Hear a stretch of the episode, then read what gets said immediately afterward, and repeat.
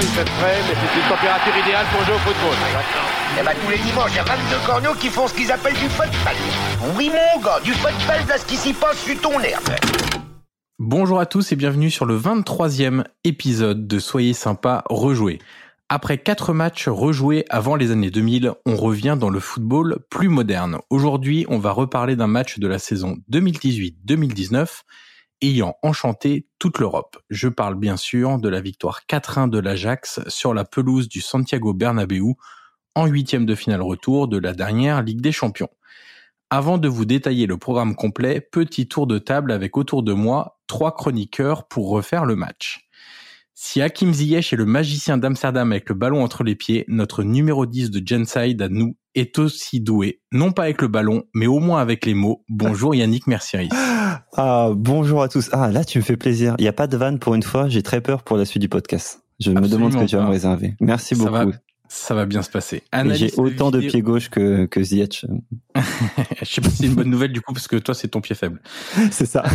Analyste vidéo et podcasteur, il va nous expliquer pourquoi on est tous tombés amoureux au premier coup d'œil de Frankie de Jong. Bonjour Florent Tognuti. Salut Johan, salut à tous. Auteur de la biographie de Johan Cruyff intitulée Génie Pop et Despot, il a une profonde passion pour le football néerlandais qu'il nous fait notamment partager à travers ses écrits dans SoFoot. Bonjour Shérif Guémour. Bonjour à tous. Salut. Alors, vous en avez l'habitude à chaque fois que et je peux peut-être te présenter, non? Ah oui, c'est vrai, bien sûr. Mais tu as le droit, tu as le droit d'être présent, tu as le droit toi aussi à ta présentation, Johan. On parle de football néerlandais, Johan, tu vois, je suis, on est un peu obligé de te présenter quand même. Et donc notre hôte du jour, journaliste sportif, mais surtout grand expert du football alternatif. en gros, football alternatif, c'est les championnats que personne ne regarde. Il aime tellement le redivisie qu'il rêve parfois que Giroud sorte de sa retraite pour prendre les rênes de Groningen. Allô, Johan Hack. Ah, hack, ça veut dire crochet en néerlandais. Merci exactement. Genre exactement, genre tu savais. Bien sûr, je le sais. Merci Yannick, fantastique. Alors vous en avez l'habitude à chaque fois que nous revenons sur un match dans une phase à élimination directe, que ce soit en, Coupe d'Europe, en, en, Coupe du Monde ou même lors d'un Euro, on débute toujours par rappeler le parcours des deux équipes. Et du côté de, du Real Madrid et de l'Ajax, ce qu'il faut commencer à dire déjà, c'est que l'Ajax débute son parcours européen en juillet, le 25 juillet 2018, donc avec un match contre le Sturm club autrichien, parce qu'en fait le l'Ajax doit faire deux tours de qualification plus un tour de barrage, donc il y a déjà trois doubles confrontations avant de pouvoir accéder éventuellement à la phase de groupe de la C1 et du coup shérif ces trois premiers matchs ça sert un peu de d'étalon de test euh, pour voir où en est l'Ajax euh, après une saison en championnat qui était un peu un peu décevante au final et là il se retrouve avec des, des adversaires Sturm Graz, Standard Liège et Dynamo Kiev qui sont certes pas les plus grands clubs européens mais des bons étalons pour voir un peu où on en est avant d'éventuellement se qualifier en, en phase de groupe de la Ligue des Champions ah oui, tout à fait. C'est les, les matchs pièges où il faut être au taquet euh, dès l'été. Hein. Une fois que le, le championnat est, est fini, faut, faut vite reprendre. Et puis, euh, ben c'est pas des, c'était pas des cadeaux. Hein. Le Standard de Liège, le Dynamo Kiev, surtout Kiev, les, les prendre euh, comme ça en juillet-août. Ben, c'était en août. Hein. C'était au troisième tour. C'était en playoff. Euh, c'est jamais évident. Et, et, et pour personne, hein, on l'a bien vu avec les clubs français euh, qui jouent les tours préliminaires, euh, on a eu des, des, mauvaises surprises. Clairement, on en a même eu euh, beaucoup d'ailleurs, hein, beaucoup trop d'ailleurs. alors la phase de groupe ensuite de, de l'Ajax. Juste pour dire que le fait de démarrer par les par le tour préliminaire, c'est parfois, je dis bien parfois seulement, un bon un bon feeling. Les gens superstitieux peuvent se dire ça peut être sympa. Liverpool quand il gagne en 2005, il démarre par le par les barrages.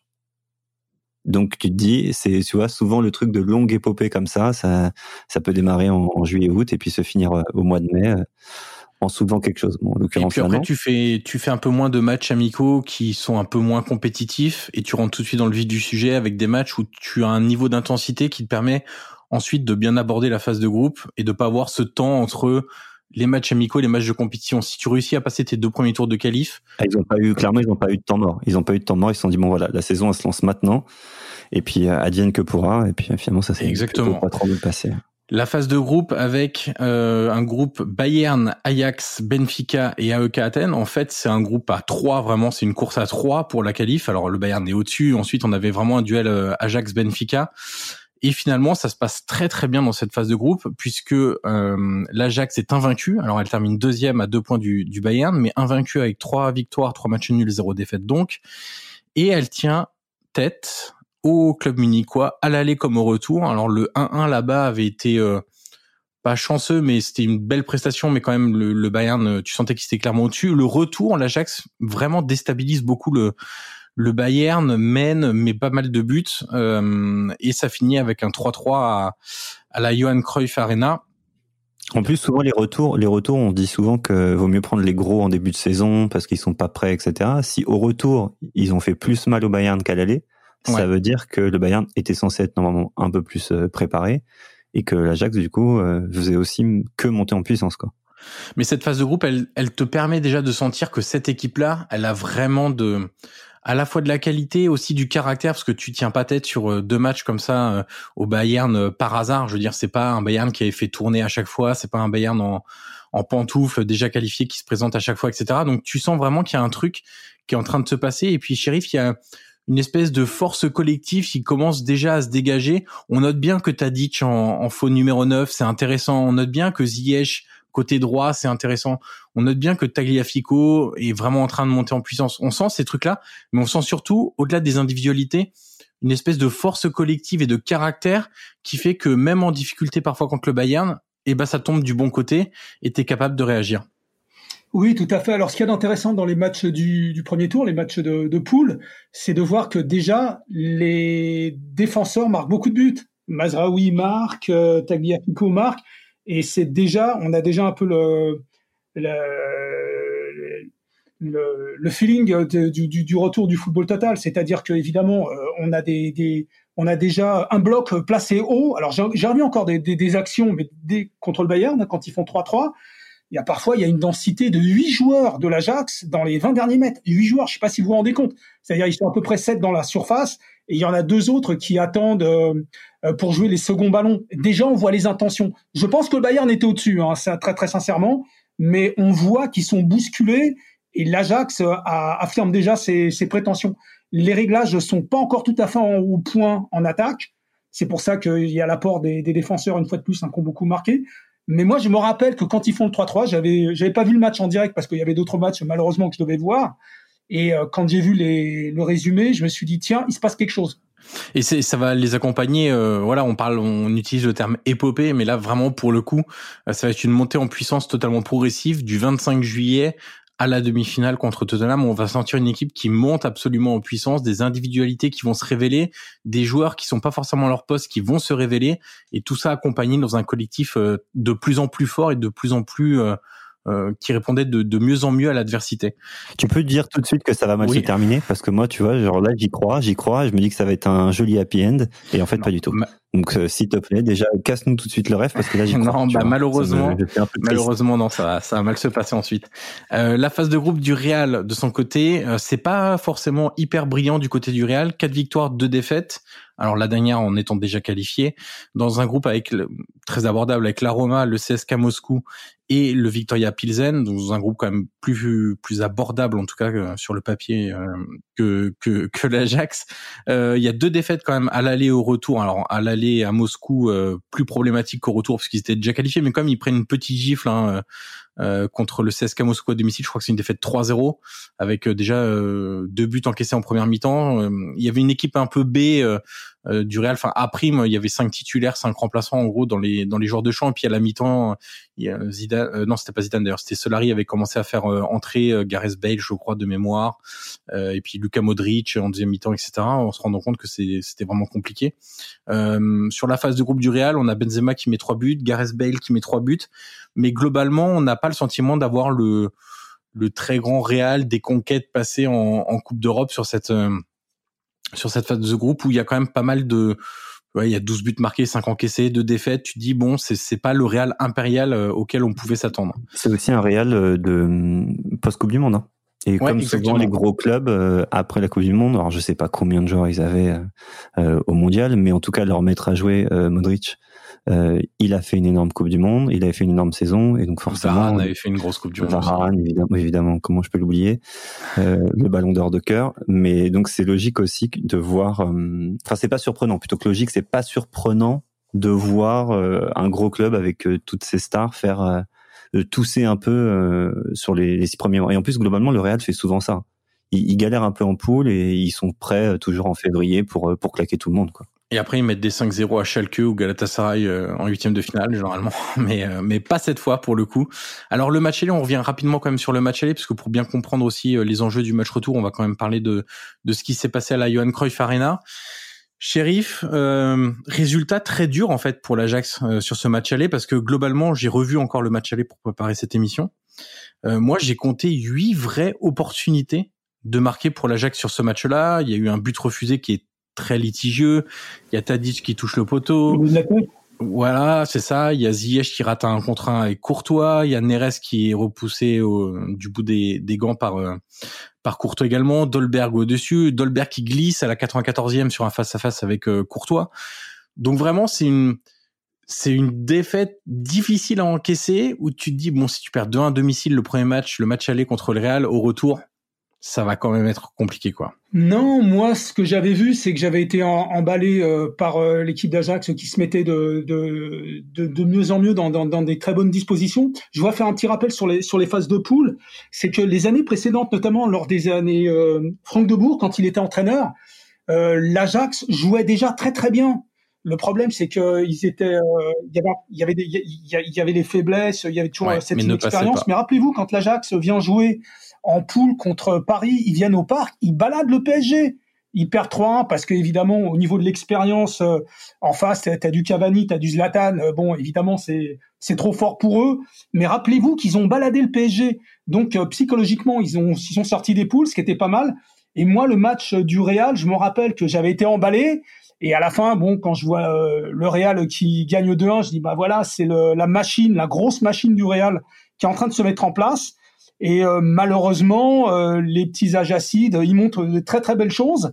Et en effet, il y a le but refusé, c'est la tête de Choneux, je me rappelle plus. Et euh, mais je me dis quand même que ce Real est au-dessus, au métier et à l'expérience. Voilà, on en est là au soir du du, du, du match aller quoi.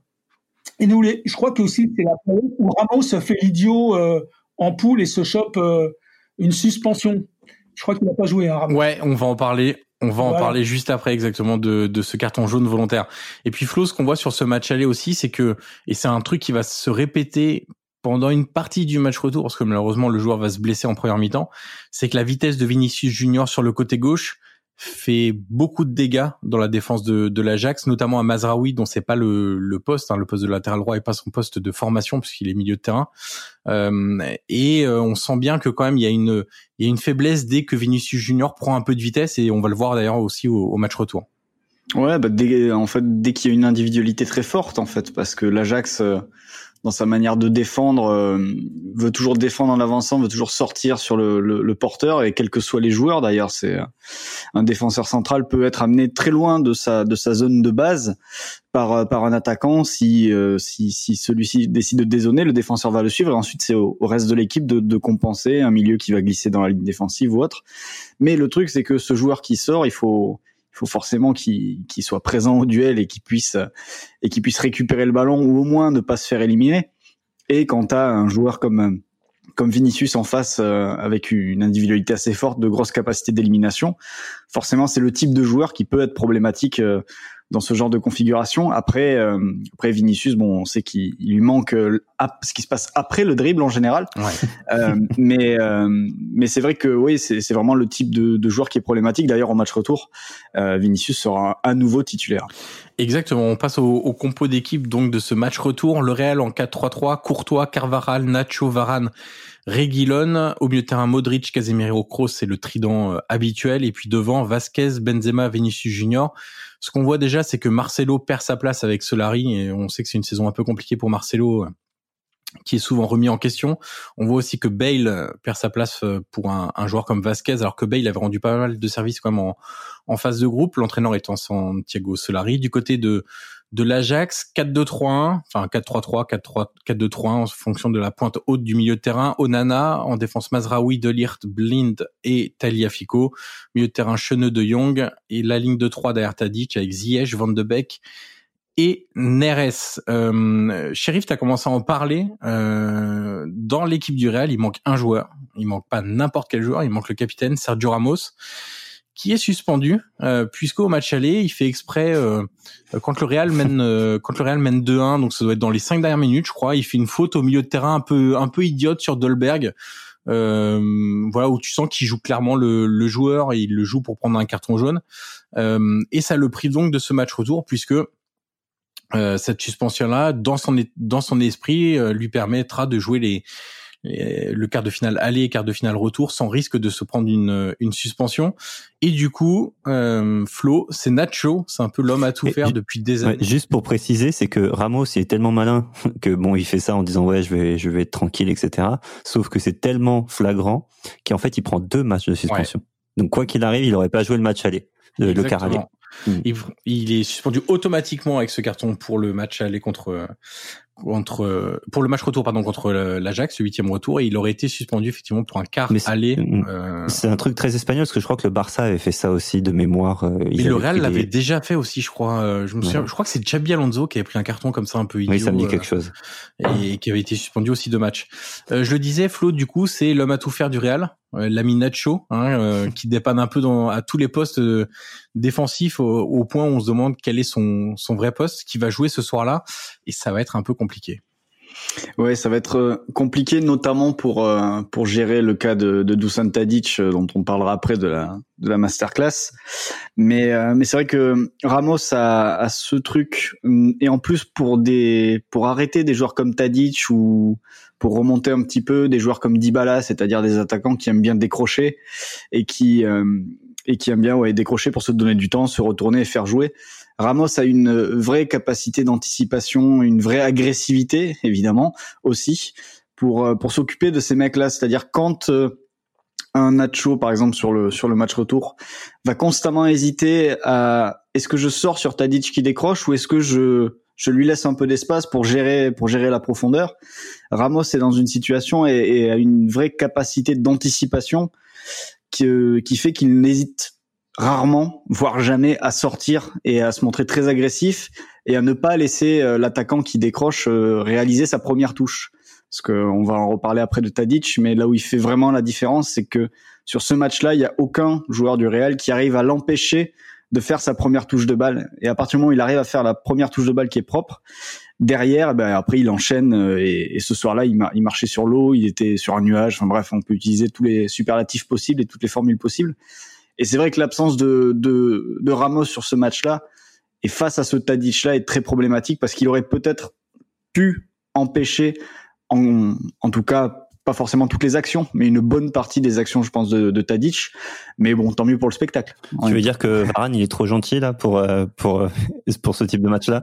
Bah, En fait, le, c'est là où Ramos et Varane sont assez complémentaires, c'est que Ramos a cette agressivité qui va le faire sortir de la ligne défensive pour aller chercher un mec, quand Varane a un côté plus couverture et je défends euh, entre je défends l'accès vers le but adverse. Quoi. Ramos va plus aller vers la récupération de balles, ce qui parfois, quand il est dans un mauvais jour euh, peut lui faire faire des, des, grosses fautes ou peut le mettre totalement à la ramasse parce que quand il passe à côté d'un match, Ramos ça se voit, il peut difficilement se cacher parce que c'est ce genre de sortie, il va sortir à contre-temps ou des trucs comme ça.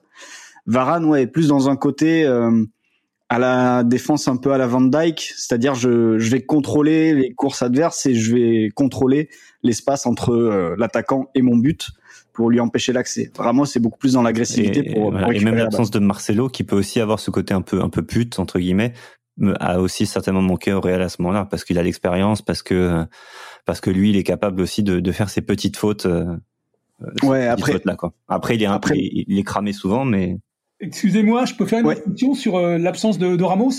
Alors, euh, je pense que évidemment le, le, le Real est c'est préférable quand Ramos euh, est là, mais il se trouve que pour ce match, et je pense qu'on va pouvoir développer après.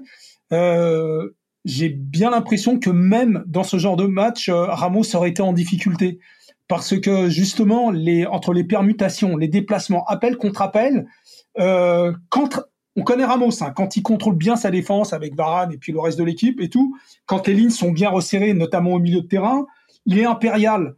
Mais quand ça commence une fois de plus à jouer de tous les côtés et que Ramos commence à perdre pied, n'oubliez pas qu'il commet beaucoup de fautes, qu'il prend souvent des rouges. Et je pense que dans ce match-là, alors peut-être pas au début, notamment en plus avec toutes les actions que les occasions que le Real a eues, je pense qu'il aurait surnagé, mais avec le temps, je pense que il me semble, c'est une hypothèse, il aurait sûrement été pris euh, par le tourbillon adverse. En fait, il y a. C'est une, une, une, éventualité. En fait, euh, ouais, c'est tout à fait possible. Le truc, c'est qu'il a ce côté euh, tout ou rien quand il défend. Euh, qui, qui fait que euh, il aurait pu en effet euh, plonger, c'est une hypothèse tout à fait tout à fait possible, et notamment prendre des cartons assez vite en voulant en voulant sortir.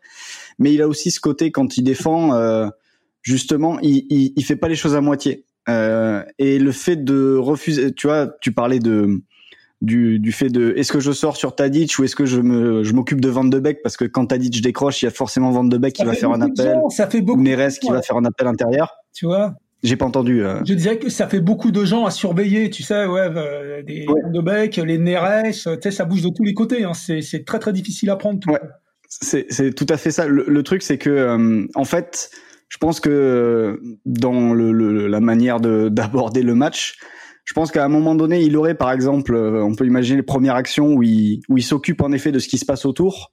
C'est-à-dire, il, va, il ne va pas sortir, il va, il va laisser Tadic faire sa première touche, se retourner et, gérer les courses autour. Mais je me dis qu'à force, en se disant, euh, tiens, là c'est Tadic qui, qui lance l'action. Tiens, là aussi c'est Tadic qui, qui fait une diff. Là encore c'est Tadic. Il aurait peut-être adopté, adopté euh, le, le, fait de, bon ben, ça passe très souvent par lui. Tant pis pour le mec qui part dans mon dos, je vais m'occuper de lui. Et peut-être qu'il va être à la ramasse et en effet il va sortir sur Tadic, mais il y aura un jeu direct dans son dos.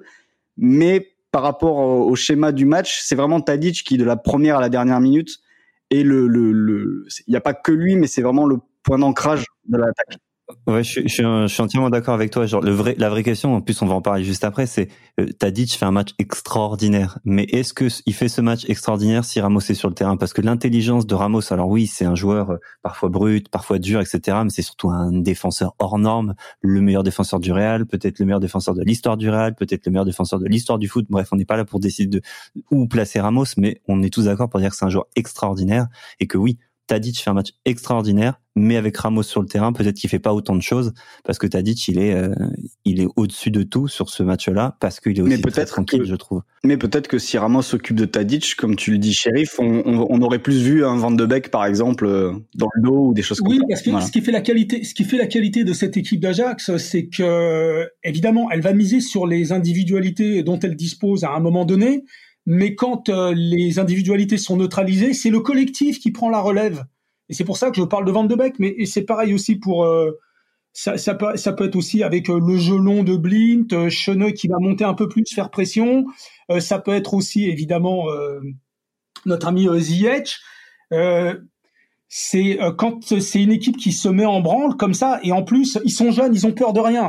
On a justement on a parlé de pourquoi on a, on a flashé sur cette équipe c'est que c'est des jeunes qui n'ont peur de rien, qui vont de l'avant. Et en plus, n'oubliez pas, au coup de sifflet, euh, enfin, je veux dire, euh, au coup d'envoi, l'équipe d'Ajax est éliminée. Donc, ils ont absolument rien à perdre. Mm. Donc, il y a, y a, ce côté aussi. Alors, euh, insouciance, puissance 10, vous voyez ce que je veux dire?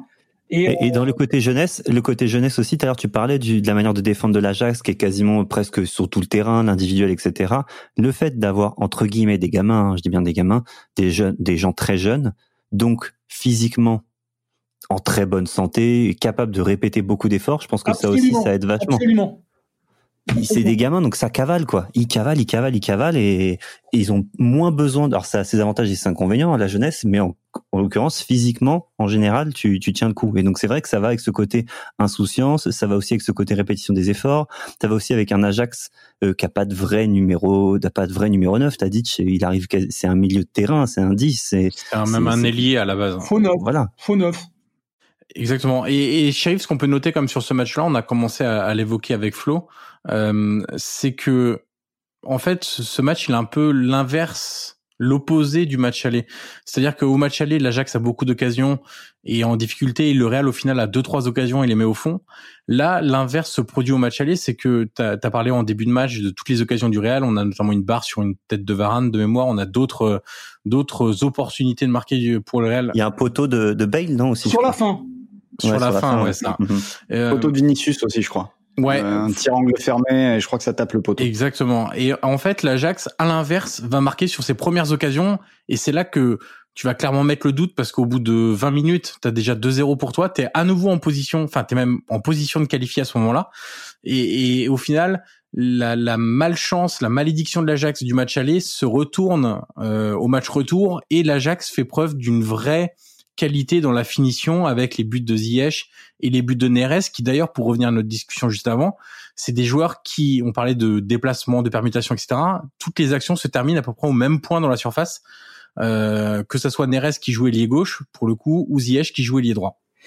Bah, les, les, les, deux premiers buts font très mal. N'oubliez pas, c'est des buts, c'est en position axiale, c'est-à-dire que vous avez réussi à éventrer euh, le cœur de la défense euh, du Real. Alors là, voilà, si Ramos avait été là, hein, hein, on peut se poser la question.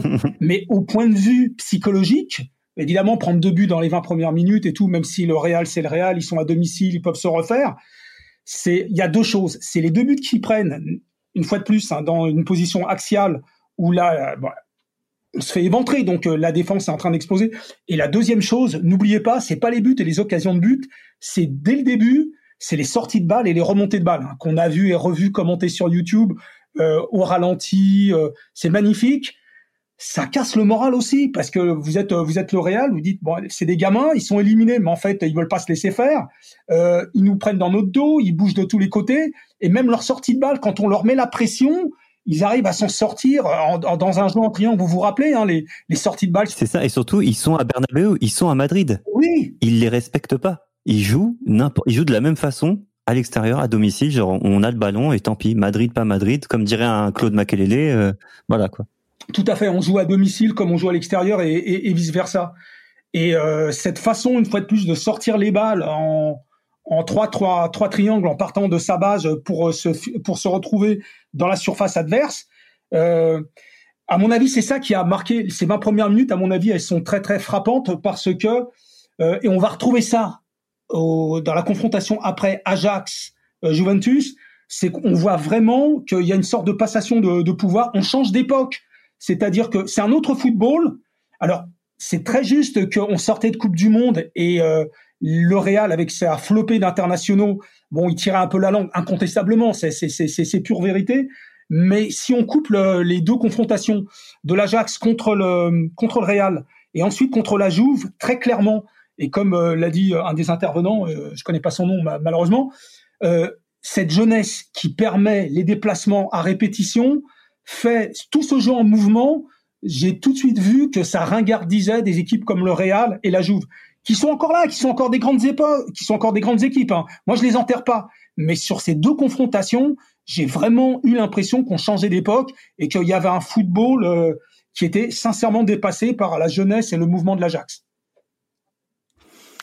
Alors dans les, dans les difficultés du, du Real en première mi-temps, euh, Flo, il y a aussi les blessures, puisque euh, il y a deux joueurs qui sont rapidement obligés de, de, sortir, Vinicius et Vasquez, qui sont des joueurs de, de 1 contre 1 et qui pouvaient faire mal aux, aux latéraux de l'Ajax.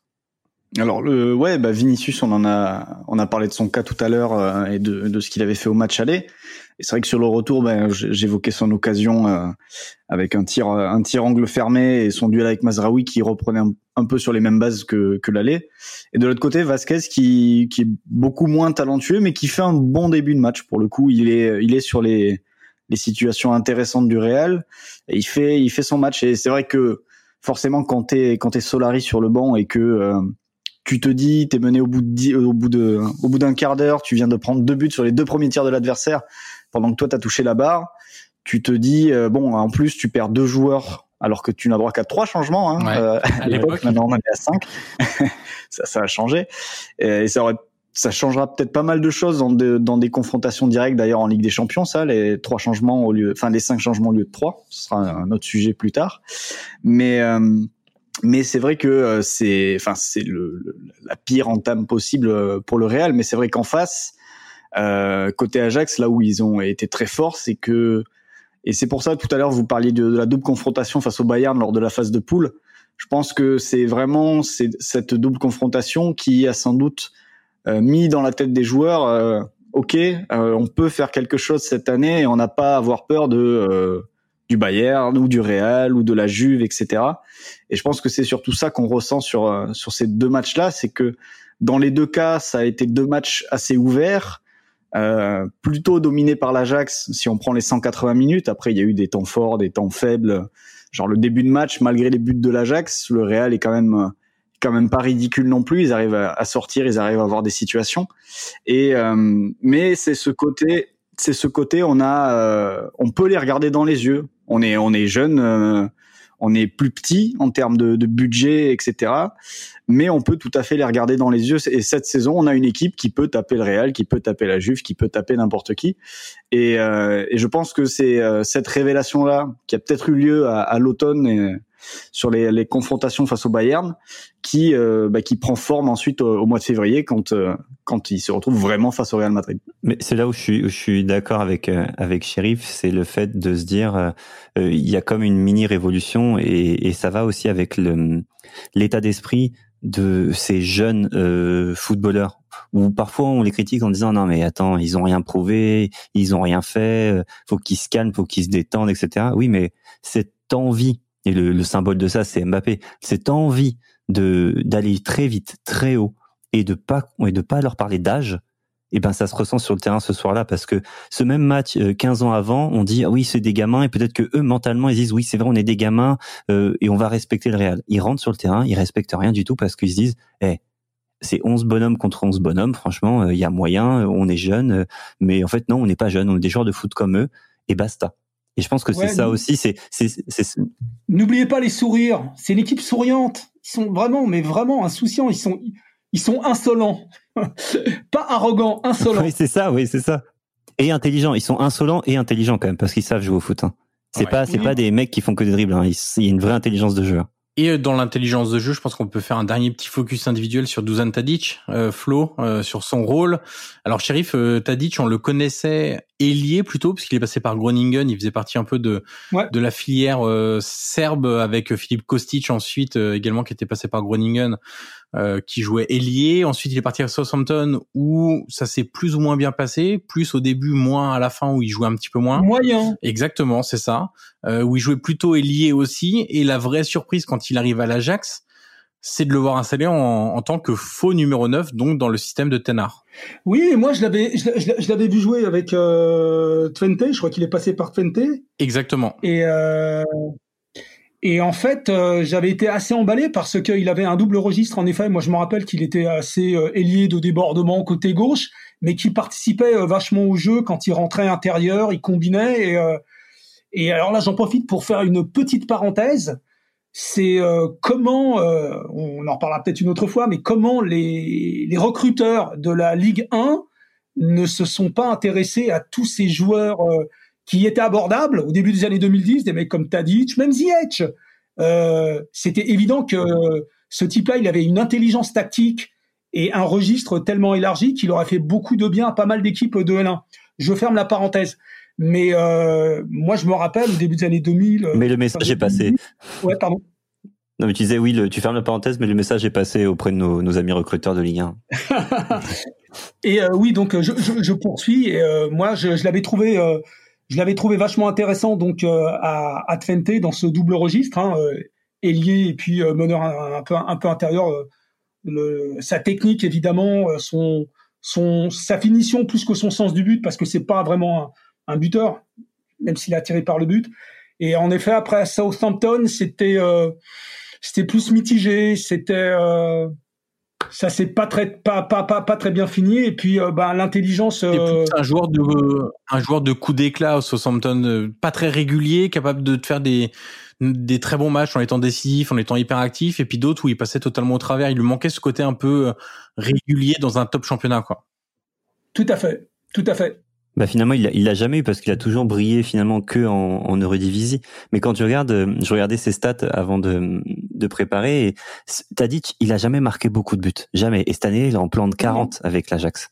euh, enfin 40 en tout. Hein. Il en met 38 avec l'Ajax et 2 avec sa, sa, sélection, etc. Il le fait jamais ça. Et il y a seulement à Twente justement où il plante 20 buts. Il fait 20, il fait deux saisons à 20 et 19 buts. Et, euh, et sinon, non, il met 5, 7, 8 buts. Donc c'est une surprise de le revoir plus vieux parce que je crois qu'il a autour de 30 piges. Euh, et de le voir aussi fort. Et comme je suis d'accord avec toi Chérif quand tu dis euh, il a une finition c'est parce que ce mec là moi ce qui m'a surpris dans ce joueur là que je connaissais de Southampton j'avoue qu'avant je connaissais de nom mais j'avais jamais vu jouer tu vois. Et Southampton je voyais pas jouer souvent donc je voyais de temps en temps euh, ah ouais c'est un mec qui a du ballon mais basta. C'est la qualité l'intelligence de jeu la qualité de passe. Je me dis mais qui fait des passes comme ça? C'est incroyable. Il mettait le ballon où il voulait et il sentait que c'était exactement là qu'il fallait faire. Une intelligence incroyable. Et du coup, euh, pour être aussi intelligent, quand on, connaît bien le football, bah, on se dit, bah, le mec, il frappe pas fort, tu vois, il, met le ballon où il faut au finir. Et c'est ce qu'il faisait, et c'est ce qu'il a fait cette année-là, et c'est ce qu'il fait notamment contre contre le Real, où il, bah, ouais, il a 10 dans l'équipe, et c'est normal, parce que tout ce qu'il fait, tout ce je vois, j'ai pas le souvenir d'avoir vu rater un truc ce soir-là. Mais messieurs, avant de continuer, nous arrivons à la mi-temps de notre épisode. C'est donc le moment de laisser place à notre partenaire. On se retrouve juste après. Flo, on va faire une dernière parenthèse sur euh, les joueurs de l'Ajax euh, spécifiquement entre guillemets. Euh, tu voulais nous parler de pourquoi les joueurs de l'Ajax séduisaient les grands clubs, parce qu'on voit chaque été partir pas mal de joueurs vers les, les plus grands clubs. Hein. On peut citer euh, Frankie de Jong au Barça, donc après cette saison-là. Même chose pour Matthijs de à, à, la Juve, mais on peut parler de Mili Canab, de Kluivert à la Roma, Vertonghen, Sanchez à Tottenham. D'ailleurs, juste mini parenthèse dessus, on n'a pas parlé de de, de Jong, mais euh, avant ce match-là, on sait qu'il va signer au Barça, parce qu'il signe, enfin, il signe en janvier, c'est ça? Et du coup, euh, même les mecs du Real disaient bon, ce gars-là, on va le, le croiser l'an prochain. Euh, C'était quand même la, la, la, tête pensante de cette équipe-là, etc. Et on l'attendait lui aussi de Young à un, gros niveau. Est-ce qu'il a finalement le niveau euh, euh, que tout le monde lui lui promet? Et sur ce match-là, il a clairement répondu présent aussi. Bref, parenthèse fermée autour de du futur euh, ex-parisien qui n'est jamais venu. Alors Flo, du coup, pourquoi les joueurs de l'Ajax sont si recherchés par par les grands clubs européens? Bah, c'est une, euh, c'est bah, déjà une école de, de formation évidemment, mais c'est aussi parce que les, les principes de jeu qui sont prônés euh, à l'Ajax, euh, la, la, la, manière de jouer, ce qui est demandé aux défenseurs centraux, ce qui est demandé au milieu de terrain, ce qui est demandé aux attaquants et aux ailiers aussi, ce sont des choses qui vont être euh, demandées généralement par des équipes protagonistes et donc des équipes qui sont dominantes dans leur dans leur propre championnat et qui ont l'habitude euh, d'avoir le ballon euh, ou en tout cas de vouloir le récupérer rapidement. Donc euh, ça nous amène au pressing, ça nous amène défensivement au fait d'être capable de tenir une ligne défensive assez haute sur le terrain. Donc il faut des défenseurs qui qui n'aient pas peur d'avoir d'avoir 40 ou 50 mètres dans leur dos euh, à défendre. Et donc c'est euh, voilà globalement c'est c'est que les, les principes tactiques de la de qui sont euh, historiques on va dire dans au sein de, de l'Ajax et qui peuvent parfois amener à des hauts mais aussi à des à des saisons plus basses quand eux ils n'ont pas forcément la génération suffisamment talentueuse pour pour pour soutenir un tel projet on va dire ça comme ça. Euh, là, euh, c'est en fait ça, ça leur assure. Euh, ça leur assure des, des en effet d'avoir des joueurs suivis quand tu prends on peut aussi parler de Luis Suarez qui a qui a fait quelques années à, à l'Ajax avant de partir à Liverpool et qui est devenu un attaquant hyper complet euh, parce que capable de presser capable d'être d'être créateur euh, parce qu'à l'Ajax il me semble Johan qui, qui passait aussi un peu de temps sur les côtés parfois exactement oui. Pas forcément toujours en pointe donc là il a pu apprendre il a pu apprendre euh, la manière de, enfin une, une, certaine capacité d'élimination, une capacité de fixer, de lâcher au bon moment. Enfin voilà, il y a, il y a quand même quelque chose dans la formation de l'Ajax ou de la post-formation, puisque Frankie de Jong, par exemple, c'est quelqu'un qui arrive à, à 18 ou 19 ans, je crois, euh, du côté d'Amsterdam, euh, qui, qui leur permet de créer des joueurs qui, lorsqu'ils sortent de l'Ajax, sont prêts pour rejoindre des équipes qui vont être dominantes dans leur championnat. Et, euh, et ça, ça leur garantit forcément chaque année la possibilité de vendre cher, parce que évidemment ça fait partie euh, malheureusement mmh. euh, d'une ère de la guerre. C'est leur modèle économique aussi, non? Mais ça, ça, fait partie de leur modèle, oui, évidemment, de, de, de former euh, des, des, talents qui vont grossir les rangs ensuite des très gros clubs du championnat. Et d'ailleurs, c'est quand même cette génération-là qui fait demi-finale de Ligue des Champions. Euh, c'est quand même un très bel exemple puisque euh, puisque la majorité des Lirt, des Young sont partis euh, directement. Ziyech va rejoindre Chelsea cet été.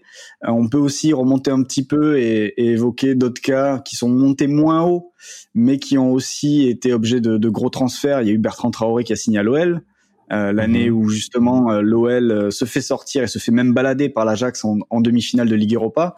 Euh, espérons peut-être à terme que Van de Beek trouvera preneur, parce que personnellement c'est un joueur que j'adore. Oui, oui, c'est étonnant qu'ils soient encore là-bas d'ailleurs. Et qui pourrait dépanner pas mal d'équipes parce qu'il a une capacité euh, entre les lignes une lecture euh, du jeu dans les 20 derniers mètres adverses qui, qui est enfin c'est difficile de trouver un égal je pense aujourd'hui. Euh, donc voilà pour pour toutes ces raisons il y a il y a Eriksen on n'a pas parlé euh, il y a Sanchez qui est parti il y a pas longtemps euh, enfin il y a aussi promesse pardon Pardon, est-ce que je peux apporter un, un bémol justement sur euh, sur euh, les euh, les grands, enfin les joueurs d'Ajax quand ils s'expatrient? En général, c'est malheureusement c'est pas toujours des des joueurs encore totalement finis. Ils partent relativement jeunes. Alors ça tourne autour de 22, 24 ans, mais surtout il y a une spécificité à l'Ajax qui des fois joue euh, au détriment de ces joueurs-là quand euh, quand ils sont transférés dans des dans, dans, dans des grands clubs, c'est que euh, déjà ils ont ils sortent d'un d'un moule et le jeu de l'Ajax, ça reste malgré tout un jeu assez stéréotypé dans le bon sens du terme. Attention, hein. donc ils montent toujours, enfin il leur, il leur faut toujours un, un petit temps d'adaptation quand ils arrivent dans le nouveau club. Ensuite, il y a un phénomène, il y a un autre facteur qui est plus psychologique, c'est que les joueurs de l'Ajax, en général, euh, ils ont euh, la certitude quand ils sont à l'Ajax d'Amsterdam, c'est ils sont titulaires à part entière.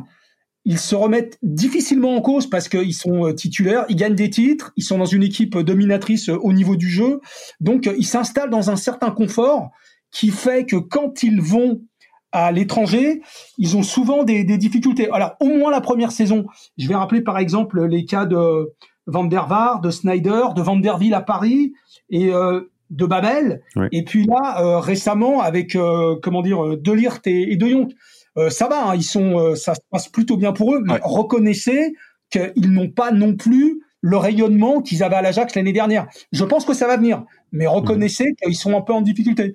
Alors, ah oui, bien sûr. essentiellement à cause de ça, une, hein, le jeu stéréotypé. On joue pas pareil à la Jouve euh, qu'à qu'à l'Ajax. Et surtout, n'oubliez pas, c'est que ces gens-là. Alors là, je ne parle pas d'arrogance. Je parle simplement du petit confort euh, dans lequel ils s'installent. Et ça, a joué des tours, par exemple, à Vanderville. Vanderville, quand il arrive à Paris, moi je l'ai connu, il était international, il fait la Coupe du Monde 2010. C'est un bon joueur. Le problème, c'est que dès qu'il se sent un peu en concurrence, euh, parfois ils perdent leurs moyens. Ouais, c'est tout à fait vrai. Et d'ailleurs, euh, la saison d'adaptation, par exemple, de de, de en à, la, à la Juve est, intéressante parce que effectivement là, pour le coup, euh, il aurait pu choisir le confort d'aller au Barça où globalement t'as as un peu plus de points communs dans la manière de, de jouer et de défendre. Alors un peu moins ces dernières années, mais dans l'esprit qu'avec euh, qu'avec la Juve. Et il a eu des vraies difficultés au début. Par contre, là, ça fait. alors évidemment, il y a eu le le confinement, etc. Mais juste avant le confinement et après le confinement, là, il revient très très fort. On sent qu'il a compris maintenant les nouveaux mécanismes de défense de son club et effectivement son potentiel est en train de vraiment s'exprimer dans un système et dans un championnat aussi qui est totalement différent de, de ce qu'il a pu connaître euh, aux Pays-Bas. Donc effectivement il y a chez pas mal de joueurs, une, on peut parler de Justin Kluivert aussi à la Roma qui a quelques difficultés. Euh, il y a quand même un. mais là on parle quand même de jeunes et c'est ce que disait Sheriff, c'est que ils partent de l'Ajax, ils sont encore super jeunes quoi et ils arrivent dans des énormes clubs et c'est ils sont pas finis ils ne sont pas finis c'est ça en fait c'est qu'ils apprennent encore et, et, et on se dit quand tu fais un gros transfert bon l'argent c'est c'est tellement euh, fluctuant en ce moment qu'il faut pas trop se juger là-dessus mais ils arrivent ils sont en fin de formation et et ces clubs là sont justement allés sur un deux trois ans ils vont devenir certainement très dominants s'ils ont le potentiel pour. C'est le moment, en fait, j'ai envie de dire, c'est l'instant de vérité pour eux, c'est aller. Est-ce qu'ils vont être capables de se mettre au niveau de leurs promesses? Et pour leur Quincy Promesse du coup. Oh non non non non. Mais tu vois même Quincy Promesse, tu vois, il est parti. Euh, euh, on va voir ce que ça ce que ça va donner aussi. Deux deux trois petits chiffres euh, avant de passer aux deux derniers thèmes de de ce podcast. Euh, les expected goals sur la double confrontation, on est à 3-3 pour 3.3 pour pour le Real et 4.8 pour Pour euh, l'Ajax, Dusan Tadic le lendemain de ce match à 10 dans l'équipe, ce qui est quand même très très rare pour un joueur qui ne marque pas genre 3 ou 4 buts euh, dans, la même rencontre. Un joueur qui met un seul but euh, et qui prend un 10, il doit pas y en avoir beaucoup dans, dans l'histoire de l'équipe. Et puis la dernière chose, c'est quand même que l'Ajax cette saison-là, elle joue 58 matchs. Et quand on dit 58, c'est qu'elle a un championnat à 18 clubs seulement. Donc c'est pas un championnat à 20 clubs où tu as 4 journées supplémentaires. Donc on est sur un si on prend on calque sur les 5 gros enfin non puisque la Bundesliga est à 18 aussi, mais si on prend par exemple avec la Ligue 1, euh, ça fait un potentiel 62 matchs euh, sur sur la saison du 25 juillet euh, à la fin mai. Mais ça se rejoint à ce qu'on dit tout à l'heure, hein. comme c'est des gamins, ils ont ils ont le coffre hein, pour y aller. Hein. Alors justement, tu, les avales. Hein. Tu parlais des gamins. Les deux derniers thèmes, c'est qu'on va parler des gamins, mais on va aussi dire qu'il n'y avait pas que les gamins dans cette équipe-là. On va commencer par les gamins, shérif, avec toi notamment, puisque dans ta dans la bio de, de Johan Cruyff, euh, tu, tu fais un passage sur euh, euh, les ânes noirs entre guillemets de, de l'Ajax et comment lui revient dans le club par la très grande porte, on va dire. En tout cas, il la force, il met le pied, il met ah, la main, il met le corps, il met tout. euh, Sheriff, c'est ce fameux plan Cruyff. Euh, tout démarre en septembre 2010 quand euh, Johan Cruyff, qui est évidemment une figure euh, emblématique de l'Ajax et qui a jamais été très loin du club non plus, hein, même s'il n'avait pas de fonction officielle tout le temps, il a jamais été très loin non plus. Euh, voit que bah, son club de cœur n'en finit plus de, de végéter, ne gagne plus de trophées, ne sort plus de jeunes joueurs très intéressants, ne sait plus bien jouer non plus. Et grâce à son influence et sa fameuse colonne médiatique dans, dans le Telegraph, le, journal, euh, le quotidien néerlandais, il provoque. Quelle belle prononciation quand même. si tu penses qu'on l'a pas entendu, hein, le la, la révolution, la révolution de, de velours, euh, shérif, où en clair, il va, euh, allez, on va dire, il va retourner le club totalement. Oui, bien sûr. Donc, euh, alors de velours, ouais, le, le, gant est de velours, hein, mais la poigne est, est d'acier trempé parce que bon, bah, c'est la, la, personnalité de Johan Cruyff. Euh, lui, euh, oui, les portes, il les ouvre pas, il les, il les défonce. Mais euh, ce qui est intéressant dans, dans Johan Cruyff, c'est l'intuition, parce que bon, il est à Barcelone et évidemment, il a toujours un œil sur ce qui se passe à, l'Ajax, et il a l'intuition un peu morbide et qui, qui, qui, est tout à fait fondée, qui est vachement intelligente, c'est que l'Ajax est en train de perdre son football et son style, son école de jeu euh, à un moment où euh, d'autres grands clubs européens, je pense notamment au FC Nantes, qui a été une référence en Europe, faut jamais l'oublier, et le Dynamo Kiev, qui a été aussi une référence au niveau de l'école de jeu. Et euh, l'Ajax est en train de prendre ce chemin-là, c'est-à-dire que à force de rater des saisons, de ne plus être en Coupe d'Europe, de ne plus gagner le titre aussi aux Pays-Bas, parce que c'est le c'est là que ça a commencé. Ils gagnaient plus le championnat aux Pays-Bas. Euh, qu'il y a des entraîneurs qui arrivent euh, comme euh, C. Enfin, j'ai oublié tous les noms. Euh. Il y a Martignol aussi. Voilà, voilà, et qui alors qui, qui prône carrément le kick and rush. Vous vous rendez compte à l'Ajax. Donc ça ça va pas du tout. Donc il il arrive justement avec ses relais médiatiques qui l'ont beaucoup aidé, quelques appuis au club, quelques anciens. je pense à Bergkamp par, par exemple, et il va tout miser son projet sur le retour à une formation euh, qui, euh, qui a fait ses preuves euh, au niveau du développement au Barça, c'est-à-dire le, le, recrutement, la façon de jouer qu'on va faire commencer avec les U8, enfin ce qu'on appelle les poussins, jusqu'à l'équipe première, comme le faisait très bien le Barça. On revient à, cette politique-là.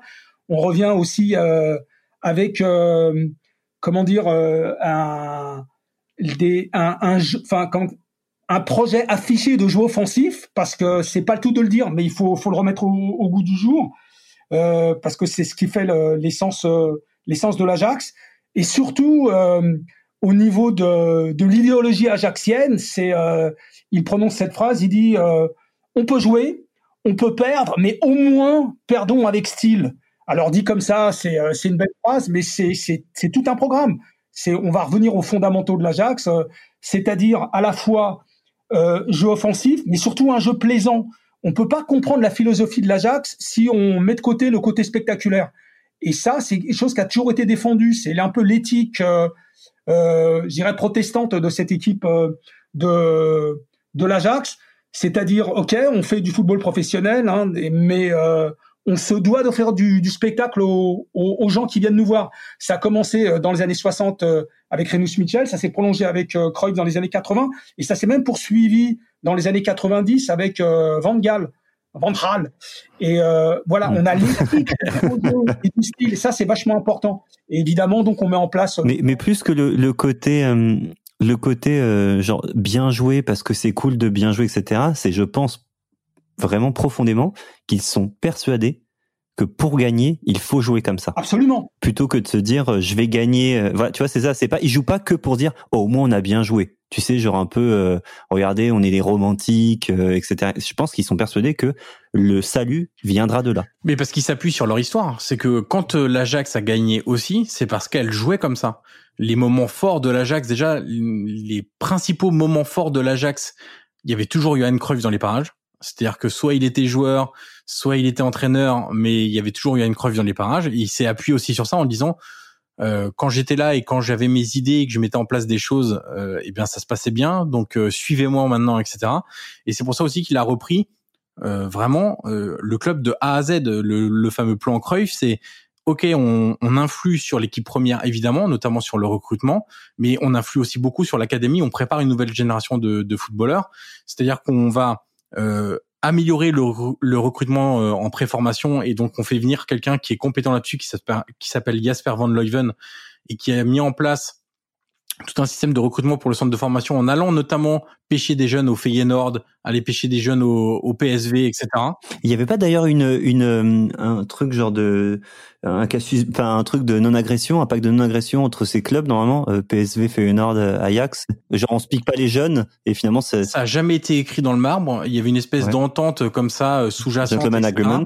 Mais l'Ajax en fait c'est toujours eux qui défoncent le pacte. Euh, et encore récemment, encore récemment ils ont, ils avaient commencé à parler d'un pacte, ils l'avaient mis en place, etc. Sauf que l'Ajax allait chercher deux joueurs de, jeunes de la Z Alkmaar, ils ont défoncé le pacte. En fait, moi j'en ai parlé avec euh, les mecs du plan Cruyff et ils disent, euh, bon, en fait c'est débile. Euh, si on veut un jeune joueur qui est bon, on le veut. Puis s'il y a quelqu'un qui veut nous piquer des jeunes, bah ils viennent nous piquer. Et puis voilà, c'est le jeu. À nous de construire des projets individuels de développement pour ces jeunes footballeurs qui leur donnera envie de rester en fait ou leur donnera envie de revenir.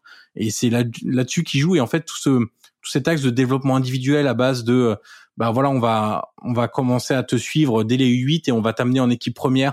On va tout faire au niveau scolaire, faire au niveau de la nutrition, du sommeil, euh, diététique. Euh, on va on va tout faire pour que tu deviennes un footballeur complet et, et vraiment dans notre moule à nous, c'est-à-dire bah tu dois pas tacler donc on va s'entraîner sur C'est vrai ça. Justement j'allais venir genre l'histoire du parking là. C'est un mythe ou c'est vrai Non non, c'est absolument vrai. tu peux nous raconter en deux secondes ce que c'est Bah en fait, ils ont ils ont euh, au départ, c'était sur des parkings parce qu'ils avaient pas encore construit euh, d'espace en béton, mais après ils ont construit un espace en béton euh, avec des barrières avec des ouais, des barrières des balustrades sur les côtés. Et tu vois comme un city stade fermé. Et en fait, ils jouent sur le béton. Et en gros bah sur le béton, tu soit tu t'arraches la peau si tu tacles mais en fait si t'es pas débile, bah tu tacles pas. Et donc en fait, c'est pour leur interdire de Mario Yepes, si tu nous écoutes, leur interdire de tacler, ils le faisaient jouer sur des surfaces où tu ne pouvais pas tacler. Mais il y a plein de choses comme ça, les pour gérer les rebonds, les passes un peu compliquées, bah on jouait face à. Mais en fait, c'est du bon sens. Hein. Quand t'es gamin, moi j'ai été gamin, euh, je, souvent je tapais contre un mur avec ma balle. Et en fait, c'est mm. des trucs qu'on avait perdus au fur et à mesure. Mais en fait, c'est tout bête. Ils ont construit des comme des comme des salles en plexiglas de, de squash où, les, les, les, jeunes devaient, le ballon ne s'arrête jamais, le ballon ne sort pas, donc euh, bah à toi de te débrouiller pour jouer avec le plexi, quand ça rebondit pour euh, effectuer un bon contrôle, te mettre en situation de difficulté, etc. En fait, c'est vraiment, euh, on a l'impression que c'est un truc révolutionnaire, on l'appelle la révolution de velours, etc. Mais en fait, quand on parle avec ces mecs-là, c'est que c'est essentiellement du bon sens. En fait, pour eux, c'est évident. En fait, le mot c'est ça, c'est évident, et ils comprennent pas. vraiment, c'est c'est un peu les ayatollahs de ce système de pensée, c'est que ils comprennent pas qu'on puisse faire autrement. Et, encore aujourd'hui, ces mecs-là ne comprennent pas qu'on puisse avoir un chemin différent pour essayer d'aller euh, euh proposer du football spectaculaire et, pour gagner. Euh, alors moi j'ai une dernière question parce que je sais qu'on va on va dépasser le temps du podcast, mais alors pourquoi tous les gamins, tous les jeunes, ils disent pas tiens, je vais me faire une ou deux saisons euh, euh aux Pays-Bas. Euh, aux Pays-Bas. Tu vois, j'ai l'impression qu'il y a un peu ce côté-là qui se fait avec la Bundesliga en ce moment, qui est devenu hyper hype où les jeunes ils, ont envie d'y aller, où les joueurs même ils ont envie d'y aller en disant oh là-bas je vais un je vais m'éclater parce que ça joue bien, deux on va finir ma formation ou ma post-formation et du coup je vais pouvoir vraiment exploser. Honnêtement, non. Pourquoi ils, ils vont pas plus loin? Pourquoi ils sont pas aussi C'est une question d'argent Peut-être que le football est pas assez attractif. Pas forcément une question d'argent parce qu'ils offrent des premiers contrats qui sont très très forts. Mais le problème, c'est que euh, tu as surtout beaucoup de jeunes de, de l'Ajax, mais d'autres clubs, hein, du PSV, même du Vitesse Arnhem, etc., qui sont euh, ils se font dépouiller en fait. Euh, tu prends l'exemple de Daniel Malen euh, qui était parti de l'Ajax au à Arsenal. Euh, L'Ajax avait offert son plus gros contrat jamais offert à un jeune joueur. Mais derrière, euh, bon déjà il était géré par Mino Raiola, donc euh, voilà, ça, ajoute une difficulté. Mais face au club allemand, euh, essentiellement anglais quand même, hein, faut, faut, faut le dire, bah tu peux pas lutter. Donc ils perdent des jeunes joueurs. Après pourquoi des jeunes français n'y vont pas Les centres de formation sont aussi très bons en France, sont aussi très bons non, mais je me dis pourquoi l'Ajax ils arrivent pas à attirer des des des tu vois en quoi l'Ajax est moins sexy que bon j'ai que Leipzig maintenant mais c'est bon ils font Ligue des Champions tout le bah, temps il y a le championnat etc mais c'est le championnat on est d'accord. La Bundesliga est très forte quand même. Ils sont limités par ça comme en gros la, la Ligue 1 est limitée aussi par ça quoi. Il y a les moyens aussi. Par contre, il y a, il y a quelque chose qui, qui arrive euh, depuis quelques, quelques temps maintenant. C'est des jeunes joueurs qui sortent de centres de formation français sans forcément euh, percer dans le club en question, de Ligue 1 ou Ligue 2, et qui vont essayer de rebondir en D2 néerlandaise. un exemple d'un Bordelais, je pense. Ouais, je pense à Robin Molin qui a fait une très bonne saison. Je crois que c'est à Cambourg. Exactement. Qu'il est.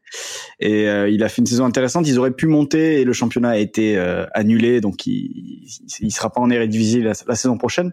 Mais euh, il y a, je connais trois quatre joueurs par exemple, tu vois, pour parler de, de, Bordeaux, qui sont sortis du centre de formation de Bordeaux après être bloqués au stade de la réserve et qui sont allés chercher leur premier contrat pro là-bas avec des fortunes diverses. Mais pour lui, par exemple, euh, la première saison s'est plutôt bien passée. On peut penser à Sébastien Haller aussi, qui a quitté Auxerre oui, la Utrecht, euh, qui s'est très bien passé, euh, qui a ensuite fait Francfort et, et, West Ham dans une progression constante, alors qu'il était euh, pas le premier choix à, à la GIA, par exemple. Mm -hmm. Tu voulais ajouter quelque chose, Sheriff, du coup? Non, non, non, non, mais je, je, je plus sois sur le cas Haller, qui est justement une belle saison en, en Eredivisie. Il a appris et encore une fois, il a réussi, euh, Johan, à caser un joueur de la GIA, quand même. C'est impressionnant. Chaque podcast, il y a un, il y a un mec d'Auxerre.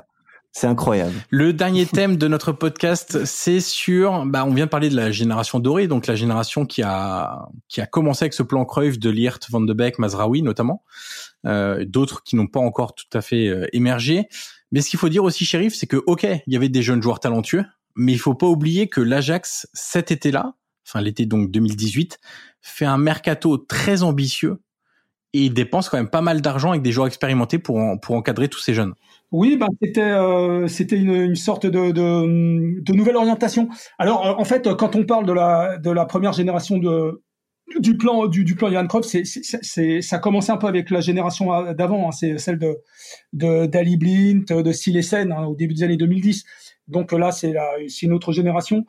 Euh, bah, comme comme justement L'Ajax euh, a euh, vers 2016 hein, quand euh, Franck Debourg s'en va parce que bon il, se sent un peu un peu démuni un peu limité par une sorte de plafond de verre qui fait que comme à cette époque l'Ajax n'a pas encore assez de moyens et ne parvient pas à part gagner le championnat des Pays-Bas ils ne parviennent pas à passer les phases de poule en en, en Ligue des Champions bah justement ils sont ils sont allés se se renforcer justement en on a acheté des, joueurs, euh, euh, à l'étranger. On pense euh, justement à des Neres, Tagliafico, Tadic et, et Ziyech, hein, qui sont pas des, des, des ajacides pur jus. Puis bon, donc, mais c'est pas que les joueurs, c'est aussi on allait chercher après Franck Debourg deux entraîneurs qui ne sont pas ajacides, qui n'ont pas l'ADN ajacide. Donc le premier, c'est évidemment Peter Boss, avec lequel ils sont allés en finale de d'Europa League en 2017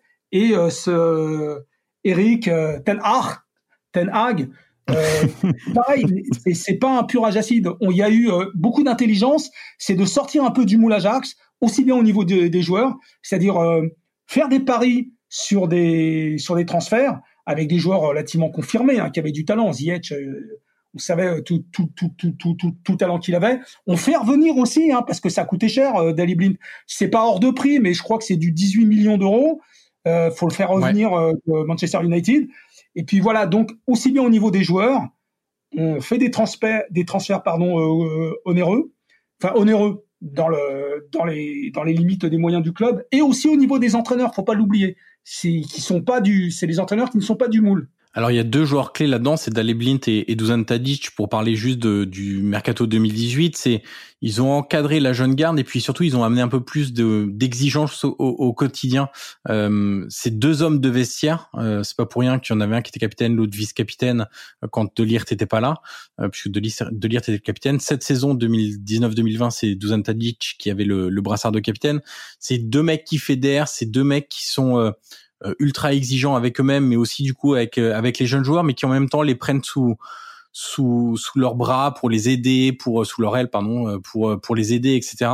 Euh, on le voit avec la nouvelle génération, Nassi Unuvar, Ryan Gravenberch, etc. C'est des mecs que Tadic aime beaucoup. On les voit souvent à l'entraînement, en train de donner des conseils, etc. Euh, au final, dans cette équipe de et puis ce qu'il faut dire, c'est qu'ils ont coûté cher. T'en parlais, shérif, 18 millions pour Blind, 12 pour Tadic. Et puis aussi, c'est que L'Ajax a basculé aussi son, son salary cap puisque jusqu'en alors j'ai pas la date exacte mais de mémoire jusqu'en 2016-2017 jusqu'à je crois la finale d'Europa League il y avait un, un, salary cap euh, dans, dans le club où personne aucun joueur ne pouvait dépasser le million d'euros de, de, de, salaire. Et en fait quand Ziyech a prolongé à l'Ajax c'est le premier qui a fait éclater le le, le salary cap parce que l'Ajax ils sont aussi rendu compte qu'il était demandé et que s'ils voulaient le conserver autour d'un projet sportif il fallait faire des efforts financiers et ensuite, derrière, tu as Daleblin pardon, et Dusan qui arrivent. Et au final, tu as trois joueurs qui sont quasiment à 3 millions d'euros. Euh, donc qui ont fait euh, plus de Lirt quand euh, il a il a hum, accepté de faire un an de plus alors qu'il était déjà courtisé. Donc tu avais T'as as cette montée en puissance sportive qui sont aussi accompagnée d'une montée en puissance économique permettant de retenir les joueurs un peu un peu plus facilement, de plus les lâcher euh, aussitôt, même si ça reste encore trop tôt. T'en parlais, shérif, ils sont pas totalement finis, mais de pas les lâcher après une seule bonne saison, par exemple, d'essayer de les garder deux ou trois ans euh, grâce à une une force économique plus importante. Et on voit qu'aujourd'hui ils sont aussi capables de sortir des 20 millions d'euros maintenant pour faire venir des, des jeunes brésiliens euh, le, le, fameux Anthony qui arrivera dans les dans les mois à venir. Euh, mais mais voilà c'est aussi une une construction d'équipe où il y avait l'académie il y a tu l'as dit des entraîneurs qui sont allés chercher ailleurs des joueurs qui sont aussi allés chercher ailleurs un mix entre jeunesse et joueurs un peu plus expérimentés pour euh, pour encadrer euh, toute cette euh, nouvelle génération. Ce qui fait que dans cette équipe de l'Ajax 2018-2019, dans les titulaires, tu avais quatre joueurs formés au club Delirte, Mazraoui, Blint, qui était revenu en l'occurrence, et Van de Beek. Tu avais deux joueurs qui avaient été recrutés assez tôt en post-formation, Onana et Frankie de Jong. Et tu avais cinq joueurs recrutés ailleurs, Taliafico, Cheneux, Neres, Ziyech et Tadic. En fait, c'est pas simplement une victoire de la formation, c'est aussi une victoire d'un fonctionnement total d'un club qui sur cette saison-là a donné euh, une réponse éclatante à la stratégie à la fois de recrutement et sportive en fait. Oui, euh, tout, à fait. On peut aussi on peut aussi préciser que quand on parle du plan Cruyff et euh, au niveau financier dans ses prolongements financiers, c'est aussi de faire revenir des anciens comme Overmars et Van der Sar qui s'occupent du développement du club et bon euh, Overmars, c'est plus euh, le côté business, le côté transfert. Il paraît qu'il est très bon là-dedans. Euh, c'est son surnom, je crois, aux Pays-Bas, c'est Monsieur Netto. Mister Netto, net comme comme netto comme net, revenu net. Enfin, vous, vous m'avez compris. Exactement. Et justement, au bout d'un moment, il a, il a, oui, il a fallu, il a fallu mettre un peu la main à la poche pour euh, une fois de plus, parce que là, on sortait de des années euh, Franck Debourg où il y avait vraiment un, plafond de verre qu'on n'arrivait pas à, à, percer.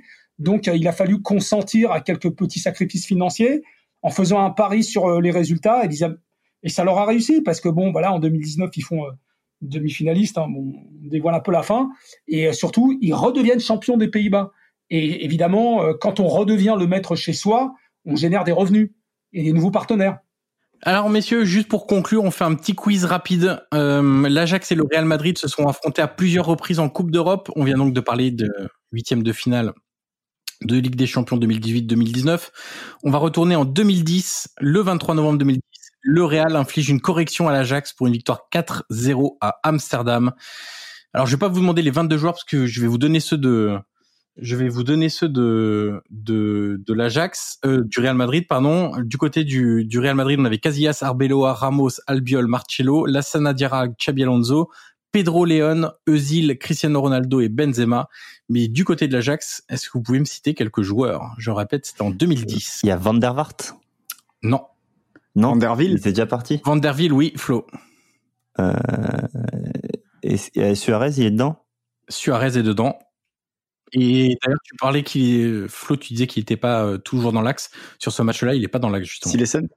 Non, c'est le gardien avant Silesen. Il y a Van der Sar, non Non. C'était Kellenbourg Ouais, c'était Kellenbourg qui était un vrai flop à, Ah oui, putain, je l'avais oublié, lui. En défense, il y a euh. deux joueurs qui sont à Tottenham. Ah Vertonghen. Ouais, exactement. Ensuite, euh, latéral gauche, on a un joueur qui est passé par la Roma, l'AC Milan. Emmanuelson. Emmanuelson, Urbi Emmanuelson, ah exactement. Alors là, le milieu, il va vous faire très mal quand on. Alors c'est l'année du plan Cruyff, hein, quand Cruyff commence à faire son battage médiatique, et c'est le nerf de la guerre de, de Cruyff, le milieu de terrain. Euh, je sais pas si je vais réussir à vous les faire deviner. Je vais vous les donner directement. Bon, on a Zim de Jong qui est un peu connu, qui est ah ouais. haute, mais alors la doublette de Anita et Eno, euh, qui étaient ah franchement des, des, très grands pas Faux, pas faux.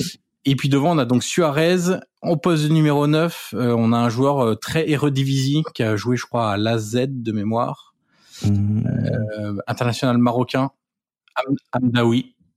Et puis euh, sur le côté, on a un joueur qui a été l'un des plus gros flops de l'histoire, flop financier de l'histoire de l'Ajax, qui est de mémoire serbe, je crois. J'espère de pas faire il est serbe, il est serbe. Il est serbe? Ouais. Tu l'as, euh, shérif Oui, Soulejmani. Ouais, Soulejmani, exactement. Ouais. Une catastrophe. Oui. Il fait une bonne première saison. Il fait une bonne première saison, puis après, bon bah, il se, il se dissipe. Et euh, justement, alors on parlait justement des, des risques financiers. Euh, L'Ajax a été très marqué par euh, par ce flop parce qu'il avait coûté euh, au début des années 2010 un 18 millions, euh, il me semble, et euh, ils avaient cassé la tirelire et se sont dit bon bah voilà on va accompagner un peu la, la le, le nouveau projet et ça leur est resté en travers de la gorge. Je pense que c'est ce qui a fait qu'ils sont restés beaucoup plus prudents pendant des années. Exactement. Merci Shérif pour ta présence. On va boucler là. Je rappelle quand même le nom de, la bio de Johan Cruyff qu'on peut encore trouver évidemment Génie Pop et des spots. Franchement, lisez-le. Cruyff est un des personnages les plus euh, passionnants de l'histoire du foot, euh, qui a été joueur, très grand joueur, très grand entraîneur, euh, qui a inspiré beaucoup de, de monde. Donc franchement, lisez euh, Shérif, la bio de Shérif, et puis lisez-le, lisez-le pardon aussi dans dans SoFoot. Merci Shérif, merci Yannick, merci Flo, et on se retrouve très vite pour un nouvel épisode de Soyez sympa, rejouer. Salut à tous. Ciao. Salut. Bonsoir à tous.